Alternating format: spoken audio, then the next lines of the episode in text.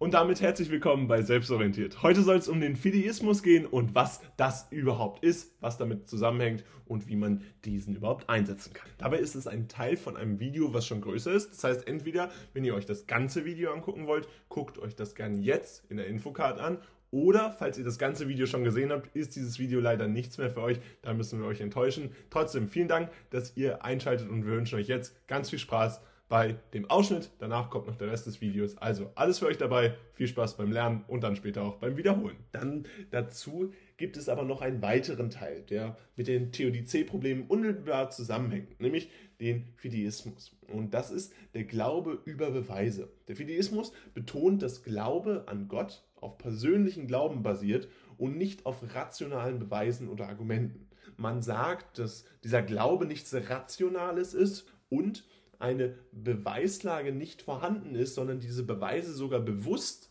degradiert werden und nicht nachvollziehbar gemacht werden. Also man betont hier spirituelle Erfahrungen. Fideismus legt also einen Wert auf spirituelle Erfahrungen und persönliche Beziehungen zu Gott als Grundlage für den Glauben.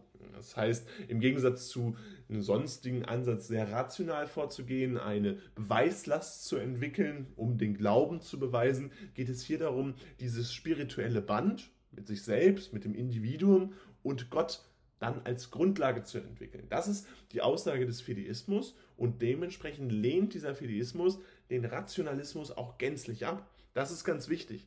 Auch wenn man hier sich diesen Glaube an Gott zunächst erstmal erarbeiten muss, ist es ganz wichtig, dass rationale Beweise und Argumente für den Fideismus keine Rolle spielen.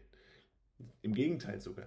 Der Rationalismus wird abgelehnt und Gottes Existenz durch rationale Argumente zu beweisen, ist hier laut dem Fideismus nicht notwendig bzw. gar nicht angedacht. Und es geht vielmehr darum, die spirituellen Erfahrungen in den Mittelpunkt zu stellen, die subjektive Meinung des Gläubigen in den Mittelpunkt zu stellen und sozusagen die Objektivität zu verbannen, vielmehr das Subjektive in den Mittelpunkt des Glaubens zu stellen.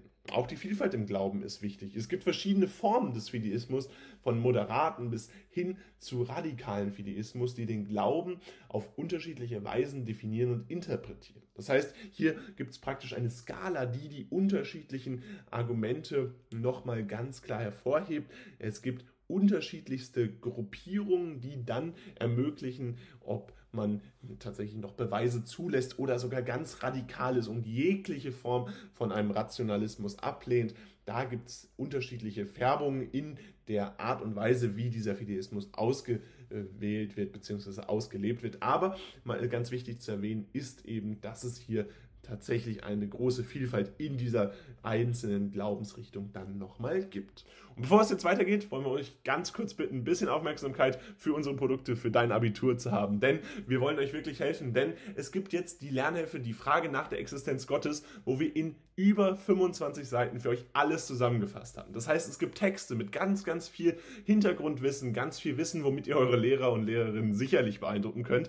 Aber es gibt auch Aufgaben und Texte, die zum Lernen dienen sollen. Das heißt, ihr guckt euch Aufgaben an, wie sie dann später in der Klausur auch drankommen können und setzt euch intensivst mit dem Thema auseinander. Abschließend noch ein Multiple-Choice-Quiz. Auch so gehen wir in unserem Vorbereitungskurs rund ums Abitur in Religion vor. Also ihr seht eine ganz breite Palette, die wir da für euch abarbeiten und wir hoffen, dass ihr damit euch optimal vorbereiten könnt und wollen euch außerdem noch einen Abitur 25 Code geben. Also mit dem Code Abitur 25 25% auf den ersten Einkauf, den ihr macht.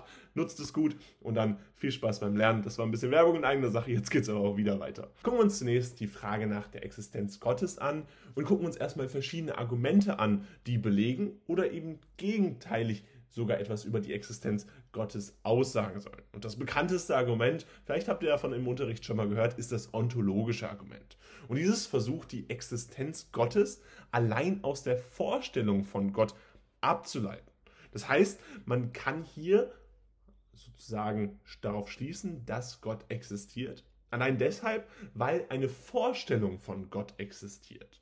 Wir alle haben eine gewisse Vorstellung, wie Gott sein kann, ob er ist oder nicht ist, aber jeder hat im Grunde eine Meinung dazu. Das belegt alleine, dass ihr euch dieses Video mit dem Titel schon anguckt und dementsprechend ja auf jeden Fall schon mal eine Meinung zu dem Thema habt. Und allein aus der Vorstellung etwas abzuleiten, das ist die Idee von der Ontologie, die hier dieses ontologische Argument bringt. Dabei beruht das Ganze auf der Idee, dass Gott das vollkommenste Wesen ist und ein vollkommenes Wesen existieren muss. Das heißt, wenn wir grundsätzlich auf die Welt gucken, dann sehen wir, dass ganz verschiedene unterschiedliche Lebensformen auf dieser Welt existieren.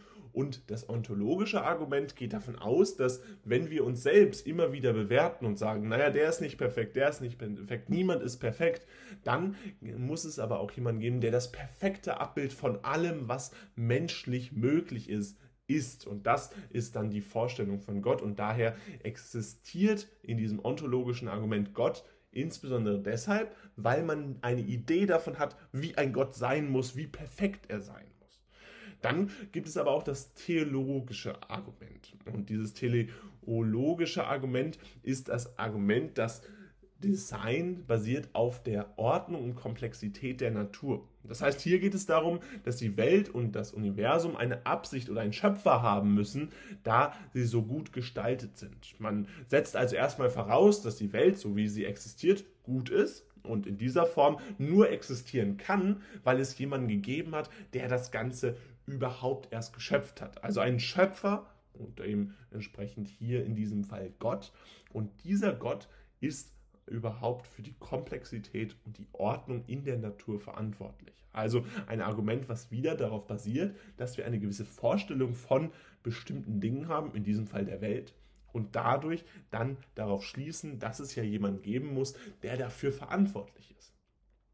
Da schließt sich auch so ein bisschen das kosmologische Argument an, denn hier gilt Ursache und Wirkungsprinzip. Das heißt, die Ursache basiert auf der Wirkung was auf der Idee der Ursache und Wirkung letztendlich basiert. Und hier haben wir natürlich die Frage, was die Ursache für das Existieren des Universums ist. Also ganz ähnlich wie das teleologische Argument, wo wir auch die Frage haben, wieso ist die Welt so gut? Wie konnte das passieren? Ne? Die Schöpferlogik, die hier einsetzt. Und dann haben wir das kosmologische Argument, wo wir auch erstmal diese Ursache haben. Also wie konnte es überhaupt dazu kommen, dass die Welt so existiert, dass das Universum existiert. Und dann geht es in der ersten Annahme, also die Wirkung basiert dann letztendlich auf den Verursacher, bewusst in Anführungsstrichen jetzt hier nochmal zu betrachten. Und dieser Verursacher wird dann mit Gott gleichgesetzt. Das heißt, hier haben wir ein kosmologisches Argument, was eben einen mehr gesamtheitlichen Ansatz wählt. Also das ist der zentrale Unterschied zu dem vorherigen Unter äh, Argument. Es geht hier um einen gesamtheitlichen Ansatz, der das gesamte Universum einbezieht. Und dann gibt es noch das moralische Argument. Und das moralische Argument argumentiert, dass die Existenz von moralischen Prinzipien und des menschlichen Gewissens auf die Existenz Gottes hinweist. Das heißt, es geht darum, dass man ohne eine göttliche Grundlage gar nicht die Moral gehabt hätte, keine objektive Moral entwickeln zu können. Also wir spielen hier so ein bisschen auf die zehn Gebote an. Sicherlich, wenn wir das jetzt in der katholischen, evangelischen Religionslehre betrachten, dann geht es hier um die zehn Gebote. Das heißt, wir haben die Moral, die grundsätzlich äh, nur bestehen kann, also eine objektiv zu fassende Regel, die nur deshalb bestehen kann, weil es einmal eine Existenz Gottes gegeben hat oder diese Existenz immer noch gibt und dieser Gott sozusagen die Grundlage dafür setzt, warum diese moralischen Prinzipien gelten. Und ihr seht, diese breite Palette an Argumenten ist nicht nur deshalb so breit, weil es so viele Meinungen gibt, sondern weil es tatsächlich auch verschiedene Ansatzpunkte gibt, wo man sich die Existenz Gottes erklären kann. Und das ist jetzt eine ausgewählte Palette der bekanntesten Argumente. Es gibt viele weitere. Falls ihr da andere Leute informieren wollt, könnt ihr das gerne in den Kommentaren tun.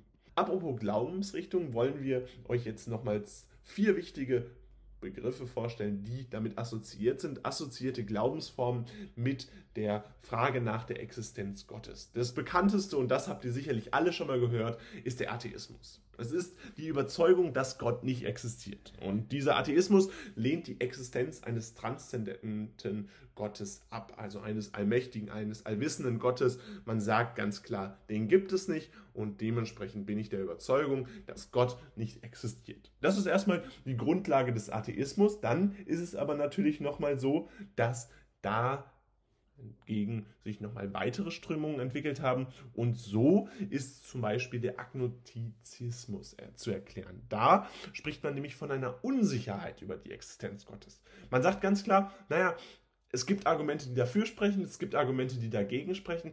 Ich weiß nicht so richtig, was stimmt. Also, wir sind uns unsicher. Wir können weder beweisen, dass Gott existiert, wir können aber auch nicht widerlegen, dass Gott existiert. Und diese Unsicherheit über die Existenz Gottes findet sich dann in diesem doch etwas komplizierteren Begriff wieder. Dagegen ist der Deismus dann wieder ganz klar.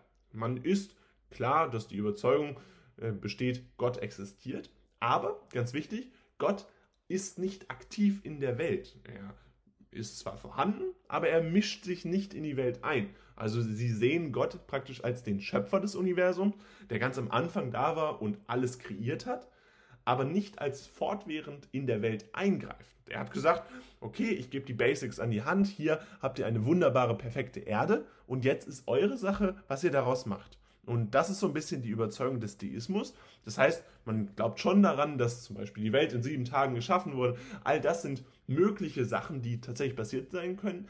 Aber man glaubt nicht daran, dass Gott in der aktuellen Lage noch beeinflussen kann also die Existenz noch verändern kann, sondern er hat eine zentrale Grundlage geschaffen, auf der die Menschen dann jetzt weiter aufbauen müssen.